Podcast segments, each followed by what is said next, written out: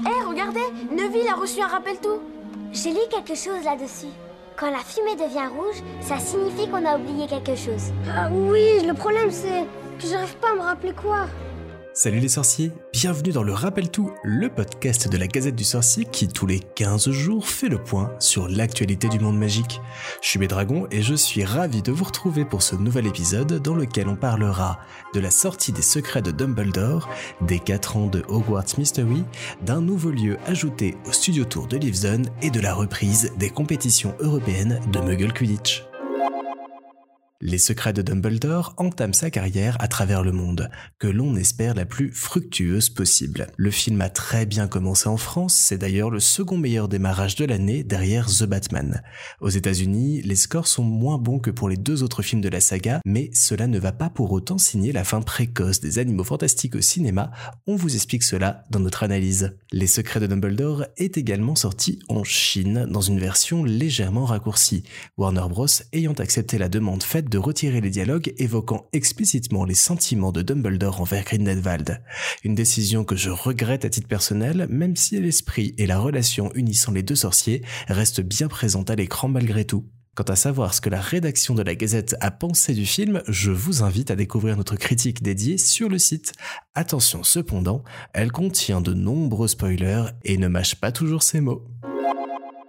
Le jeu mobile Harry Potter Hogwarts Mystery fête ce mois-ci ses 4 ans, l'occasion pour les équipes de Jam City qui développent le jeu de proposer de nouveaux contenus et expériences inédites. Parmi ces dernières, il est maintenant possible de découvrir certains lieux de Poudlard en 3D et d'y déambuler librement pour y jeter des sorts. De nouvelles aventures et clins d'œil à la saga Animaux Fantastiques sont également à découvrir à Poudlard et en dehors, le jeu s'ouvrant de plus en plus à des lieux du monde magique comme le ministère de la magie ou Sainte-Mangouste. Si ça fait un moment que vous n'y avez pas joué, moi je vous invite à aller jeter un œil parce que le jeu a bien évolué en 4 ans et vaut peut-être qu'on lui donne une nouvelle chance. Et pour fêter ça, le jeu vous offre jusqu'à la fin du mois 20 énergies supplémentaires par jour, ce qui se révèle parfois bien utile.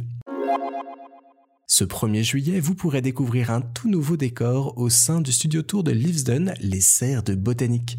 Elles viendront remplacer la maison des Potters dont l'état se dégradait depuis des années.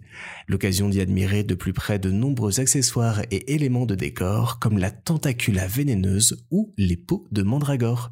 S'y ajouteront également la fontaine de la cour de Poudlard ainsi qu'une reproduction à l'échelle un tiers du terrier, ça, ça promet. Enfin, les équipes de Muggle Quidditch ont repris depuis ce week-end le chemin des stades avec le retour des compétitions. Arrêtés pendant la pandémie, les vifs d'or et soifles vont à nouveau courir et voler sur le terrain pour notre plus grand plaisir.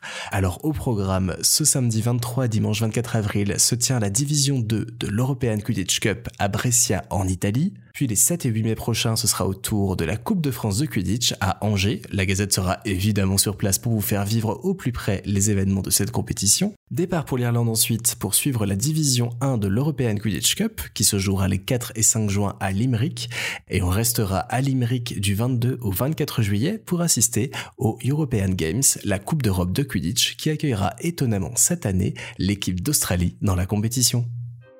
Le rappel tout, c'est fini pour aujourd'hui, on se retrouve très vite pour un nouveau numéro. En attendant, prenez soin de vous et retrouvez toute l'information du monde magique sur la gazette du sorcier.com.